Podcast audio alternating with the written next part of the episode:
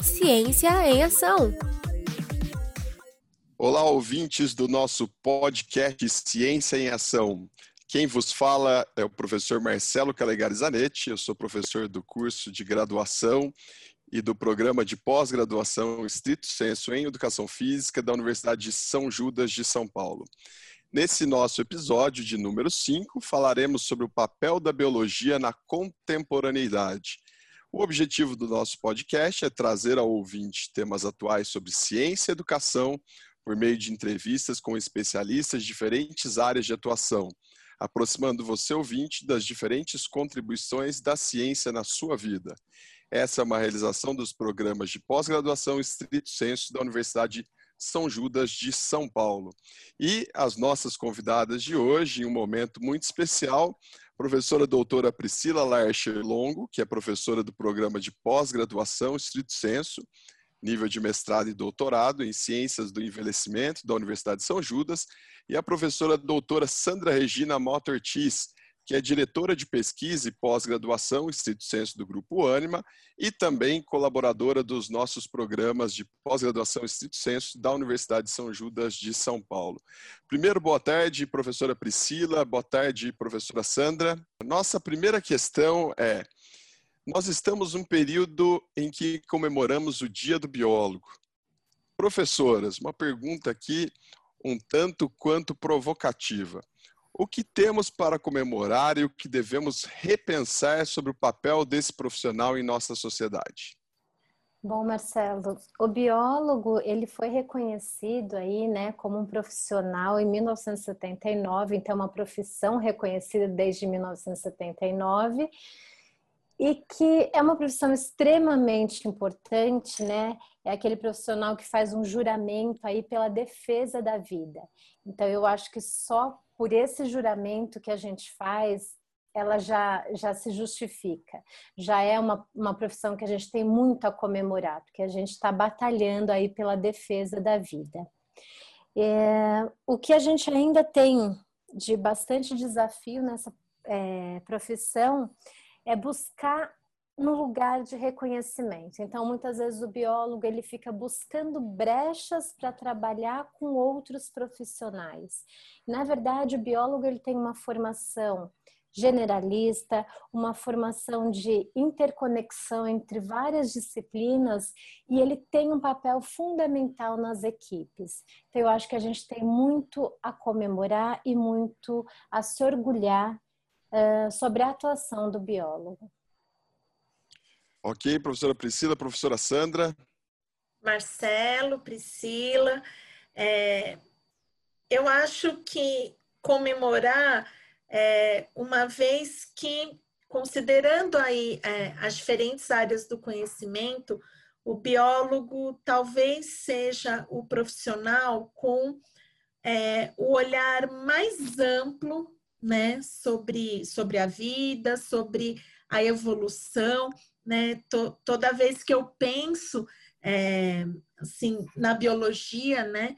É, penso na, na, minha profissão, eu penso muito com esse olhar é, evolutivo. Eu acho que, que, essa capacidade de olhar, né, como que a vida foi se modificando ao longo, né, da, da, da existência, né, da, das diferentes formas de vida nesse planeta e que em outros planetas, eu acho que é algo que que está muito enraizado na nossa profissão. É, acho que a gente ainda né, precisa repensar é, muito sobre o nosso papel, então acho que nós precisamos nos valorizar como profissional realmente. É, a, importância que o biólogo está nas esferas aí relacionadas ao estudo do meio ambiente, ao estudo é, na saúde, na interação do indivíduo com, com a vida urbana, por exemplo, eu acho que valorizar uh, o nosso papel. E a partir da nossa valorização, lutar para que a sociedade nos reconheça realmente como um, um profissional altamente capacitado, que tem aí é, um conhecimento muito vasto né, da, da vida, nesse planeta e que, portanto, pode contribuir em diferentes áreas. Ok, professora Sandra e, e, Priscila, até mudando um pouquinho né, o roteiro que a gente tem aqui para esse bate-papo, deixando um bate-papo bem informal, é, o que me chama a atenção na fala de vocês, e, e eu conheço o trabalho, estou mais perto do trabalho de vocês, é que na verdade vocês vivem a biologia, né? Então, é, eu vejo a professora é, Sandra apaixonada pela educação, apaixonada pela neurociência, e a professora Priscila, que chama a atenção do cuidado para com a vida. A professora Priscila, que eu sei que tem um trabalho muito bacana aí de cuidado para com os animais.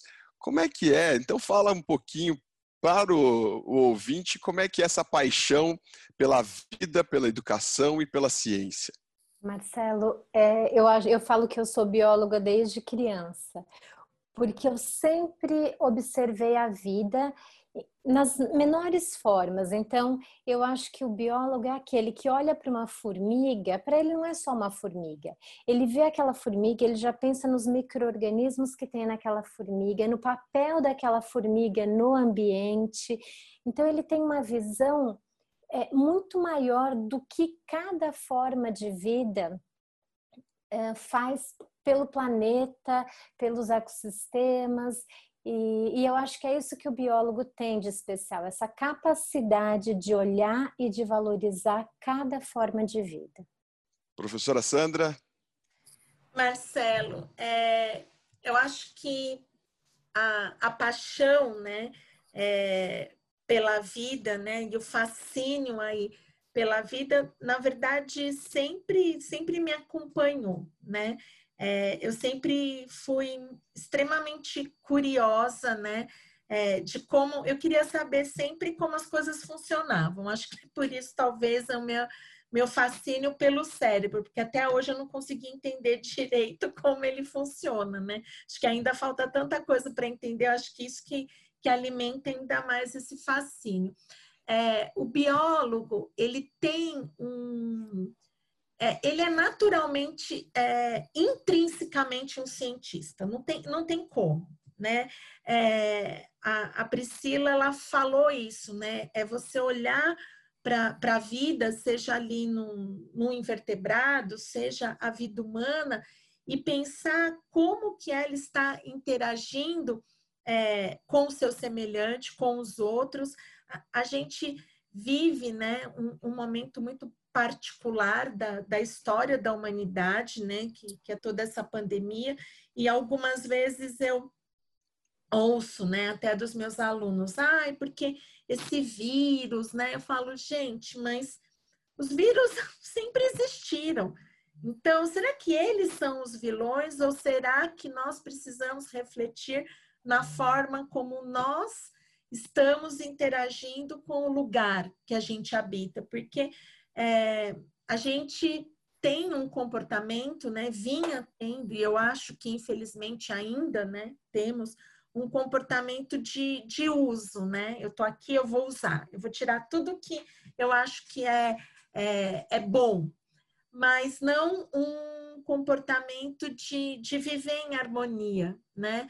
É, eu tenho uma admiração muito grande pelo trabalho que a Priscila faz, né? Aí junto ao cuidado, né, do, a proteção dos animais, e a gente conversa muito sobre isso. O quanto que a gente convive? Não, a gente usa, né? É, eu acho que, que vem dessa, dessa reflexão e acho, como a Priscila disse, né, não adianta, o biólogo, ele está ele tá se questionando sempre, esse, esse olhar científico parece que nunca sai muito da gente. E quando a gente pensa nessa possibilidade da ciência, nessa, nesse momento de pandemia que a gente está vivendo, eu acredito que em nenhum outro momento da história ficou tão evidente a importância do biólogo para a vida humana, né? E quais as contribuições dessa linda profissão para esse momento que a gente está passando de pandemia?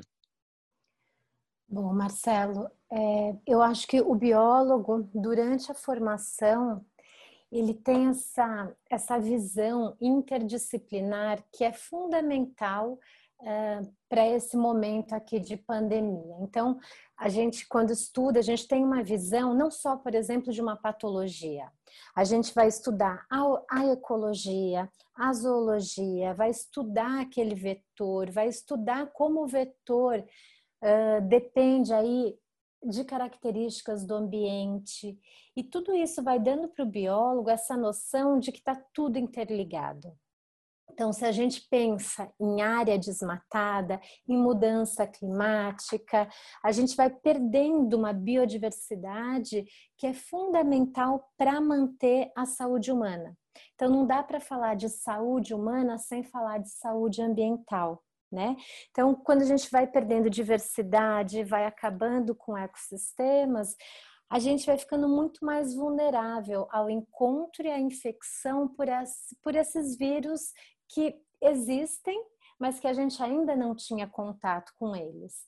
Então, saiu é, em 2016 um, um relatório do Programa das Nações Unidas para o Meio Ambiente, dizendo que eles esperam que a gente tenha três novas doenças infecciosas humanas por ano e que 75% dessas serão zoonóticas, ou seja, associadas a animais. E é muito, são três novas, infec... É, três novas doenças infecciosas graves que vão atingir os humanos. E tudo isso por conta do jeito que a gente está usando o ambiente, como a Sandra bem colocou. Né? Então, nós somos aí uma espécie Existem mais de 8 milhões de espécies na Terra e é essa espécie humana que está causando uma degradação ambiental tão grande uh, que está fazendo com que a gente entre em contato com novos vírus, novas bactérias extremamente resistentes a antibióticos e no caso do Covid, por exemplo, esse jeito né, que o humano uh, tem aí de, de tratar os animais para abate, de confinar esses animais, tudo isso vai acabar selecionando cada vez mais vírus e bactérias cada vez mais resistentes que vão entrar em contato com a gente numa grande quantidade num pequeno num pequeno intervalo de tempo. Então a gente não vai ter essa evolução para conseguir combater aí de forma eficiente. Eu acho que o biólogo, então, nesse momento, ele tem um papel fundamental em, em evidenciar essas relações para que a gente consiga realmente parar é, esse ciclo que nós estamos entrando. Ok, professora, obrigado. Professora Sandra. É, dentro, dentro dessa fala da Priscila, que é extremamente relevante, né, importante, é, porque traz aí a, luz da discussão um, um fato que é, que é notório, mas que, na verdade, a sociedade é, ela não, não se atenta, né, que é, que é muito a forma como o humano usa do ambiente, é, essa questão do, do abate dos animais é algo que é discutido muitas vezes e tantas outras vezes é, negligenciados. Eu acho que, aliado a isso, eu penso que é, tem uma coisa que, que me veio, né? sempre foi algo que, é, que eu penso né? constantemente, e me veio agora ouvindo a Priscila. É, educação. A gente está num momento né, de, de pandemia onde todos esses pontos levantados pela Priscila são essenciais.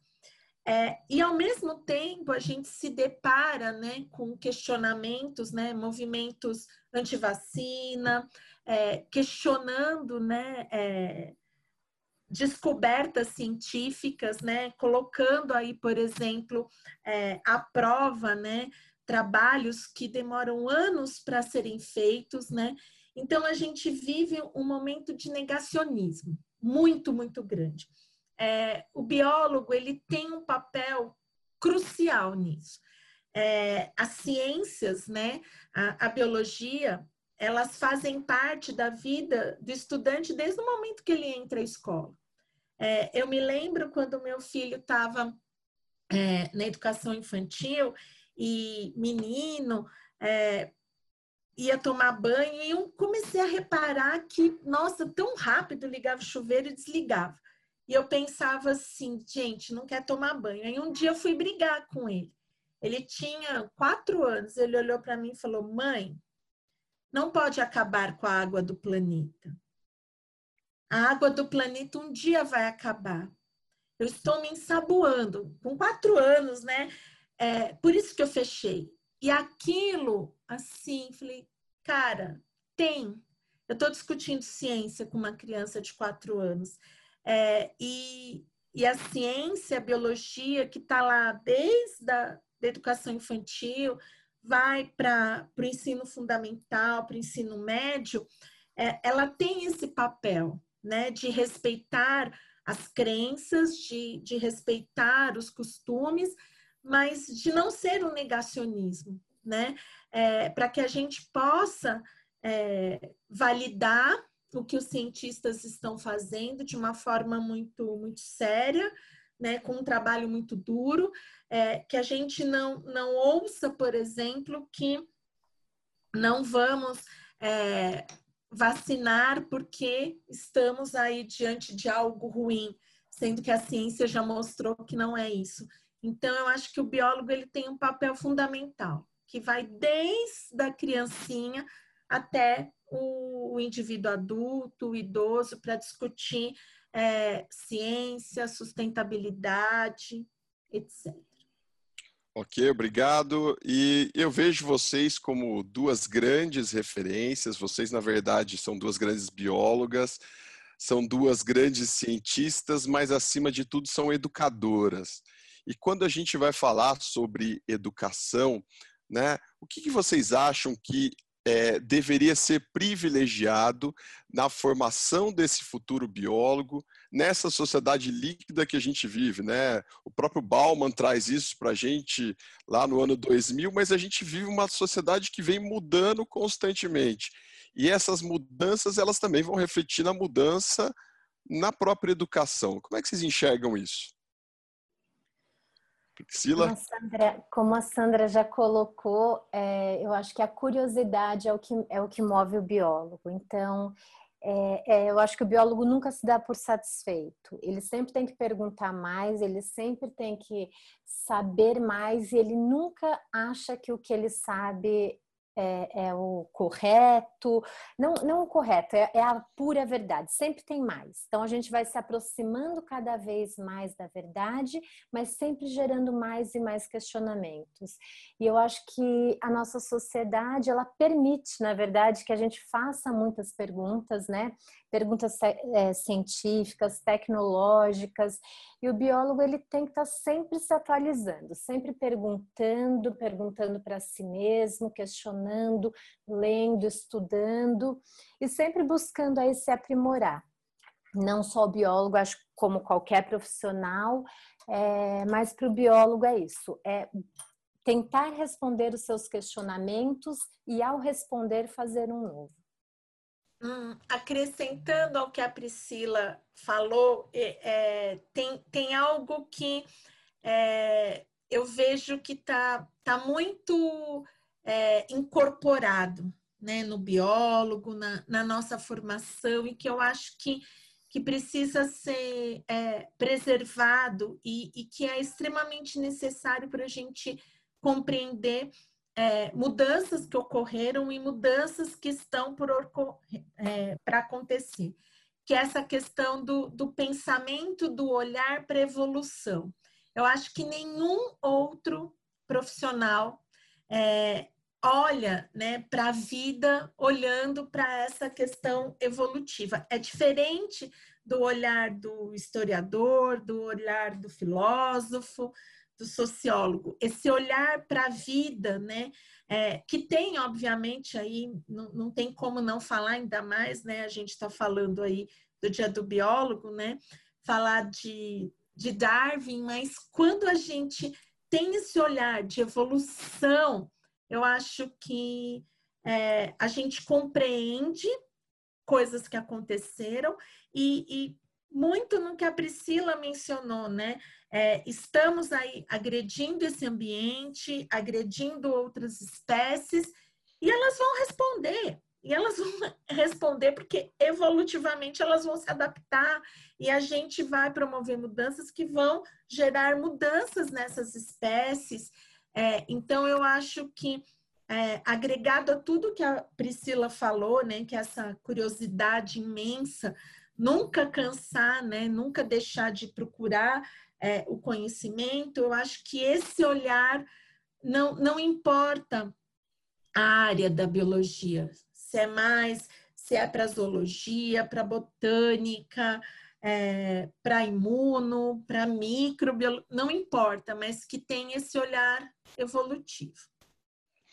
E para encerrar, uma pergunta importante para aqueles que pensam sobre a área. Né? Vocês são duas grandes referências dentro dos programas de pós-graduação estrito senso da Universidade de São Judas e também da própria graduação a professora Sandra como nossa diretora e professora colaboradora de diferentes programas, tanto do Ciências do Envelhecimento quanto na Educação Física, professora Priscila dentro do programa de Ciências do Envelhecimento da Universidade de São Judas. E eu gostaria que vocês falassem um pouco dos diferentes trabalhos que vocês estão envolvidas, vêm desenvolvendo dentro desses programas e algumas dicas né, para aqueles futuros aqueles biólogos ou futuros biólogos que por acaso pensem em trilhar a carreira acadêmica, aqueles que gostariam de estudar com vocês, né? O que, vocês têm aí para passar para essas pessoas? Bom, Marcelo, eu estou estudando especificamente nesse momento microbiota de, de idosos, né? Então, pensando aí nesses micro-organismos que estão vivendo é, dentro ou sobre o corpo dos idosos, né? A gente tem estudado aí microbiota intestinal, então é, tem estudado as bactérias que estão no intestino dos idosos e como essas bactérias podem influenciar em diversos aspectos da saúde desses idosos. Então, desde cognição, é, força, a gente também está associando como é que os exercícios físicos podem contribuir aí para para uma saúde de microbiota intestinal ou como é que os probióticos podem contribuir para essa saúde da microbiota intestinal. Aí tem um monte de projeto novo, né? Então, é, mudar a alimentação ou alguns itens alimentares e ver também como é que esses itens podem influenciar nesses, nesses micro-organismos. De novo, pensando nessa relação é, de como o nosso corpo, como um ecossistema, se mantém aí é, devido às relações intrínsecas entre muitos seres. É, quando a gente pensa no nosso corpo como só nosso, é um pensamento bastante simplista, né? O biólogo e eu, no caso, a microbiologista, já olha para um corpo e já pensa que ali tem milhares e milhares de micro-organismos interagindo e que se, se essa interação não tiver aí é, numa harmonia, algum problema de saúde a gente vai observar. Dentro do que eu venho desenvolvendo, né, vou até utilizar uma última frase da, da Priscila, né, interação aí que nós biólogos olhamos né, para o nosso corpo, na verdade, como um território de, de vários seres, né? É, como biólogo e como neurocientista, eu olho para um, corpo com vários seres que interage e responde diretamente ao ambiente, né? Então, acho que dentro dessa, dessa capacidade de interação com o ambiente, com outros seres, é, o meu olhar tem sido aí muito para as alterações no, no, processo de envelhecimento e na própria velhice, é, da capacidade né, do, do cérebro humano de, de se adaptar às mudanças do ambiente, às mudanças do próprio cérebro, né? Considerando que é, ao longo da vida, né, a gente vai é, reduzindo o número de neurônios e é, constantemente o cérebro está se adaptando a isso.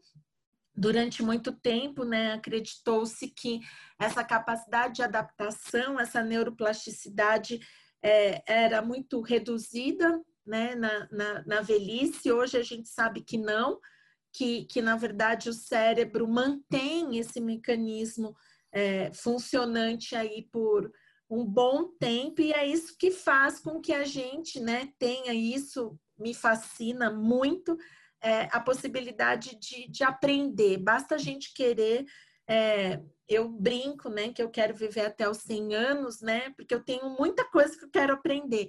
E essa capacidade de aprendizado é, que está aí com o cérebro e que depende, né, eu e a Priscila estamos é, trabalhando, estamos conversando muito dessa relação cérebro-microbiota intestinal. Então, é, essa capacidade de aprendizado que depende desses neurônios das bactérias, da interação de tudo isso. Acho que é um, um algo de, de, estudo aí, de, de muito trabalho por um bom tempo.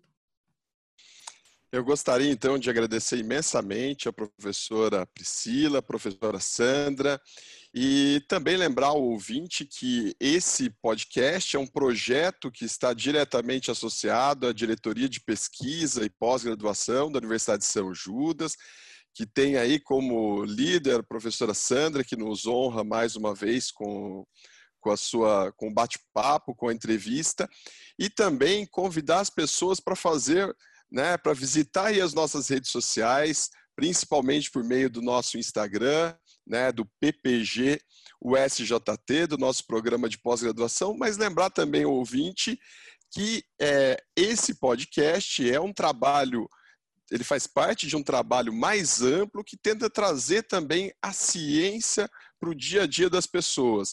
E aí, eu vou encerrar com a fala da professora Sandra, convidando mais uma vez a professora Sandra para falar o que, que o ouvinte pode encontrar nas redes sociais e também né, dentro dos programas como forma de difusão da ciência. Né? Eu sei que tem o Journal Club, tem uma série de outros eventos. Sandra, para terminar com o ouvinte.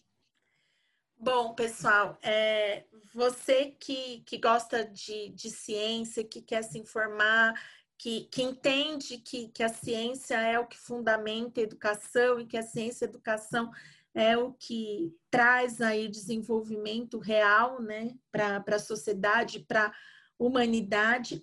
É, acompanhe a gente, como o Marcelo falou, nas redes sociais, todas as quartas-feiras a gente tem a nossa quarta-feira com ciência, o nosso Journal Club, aonde nós trazemos aí pesquisadores para discutir, para conversar com vocês é, sobre ciência. É, os nossos canais aí, né, o nosso Instagram, dos programas, contam aí é, semanalmente, quinzenalmente com lives, onde os professores, cientistas vão conversando é, com a galera, contando aí os resultados é, dos projetos de pesquisa é, e falando de uma maneira muito clara para todos, né? É, além disso, né, eu e Priscila, aí, dentre muitos projetos que idealizamos, né, é, nós temos um, um, um projeto do coração, que é o Science to Change, que é um espaço né? Temos aí um, um Instagram do Science to Change, estamos aí montando um blog, quem sabe no futuro aí um canal do YouTube, aonde a gente possa levar ciência e conhecimento para todos, é, primeiro no ambiente virtual e temos aí bastante esperança que em breve, né, com auxílio da ciência, que a gente leve isso presencialmente para todas as pessoas. Obrigada, Marcelo. Obrigado, professora Sandra. Agradecemos também a todos os ouvintes e nos vemos no próximo episódio. Um forte abraço. Este podcast é produzido pela Diretoria de Pesquisa e Pós-Graduação Stricto Senso, junto do Media Center, Laboratório Experimental de Audiovisual, ambos da Universidade de São Judas.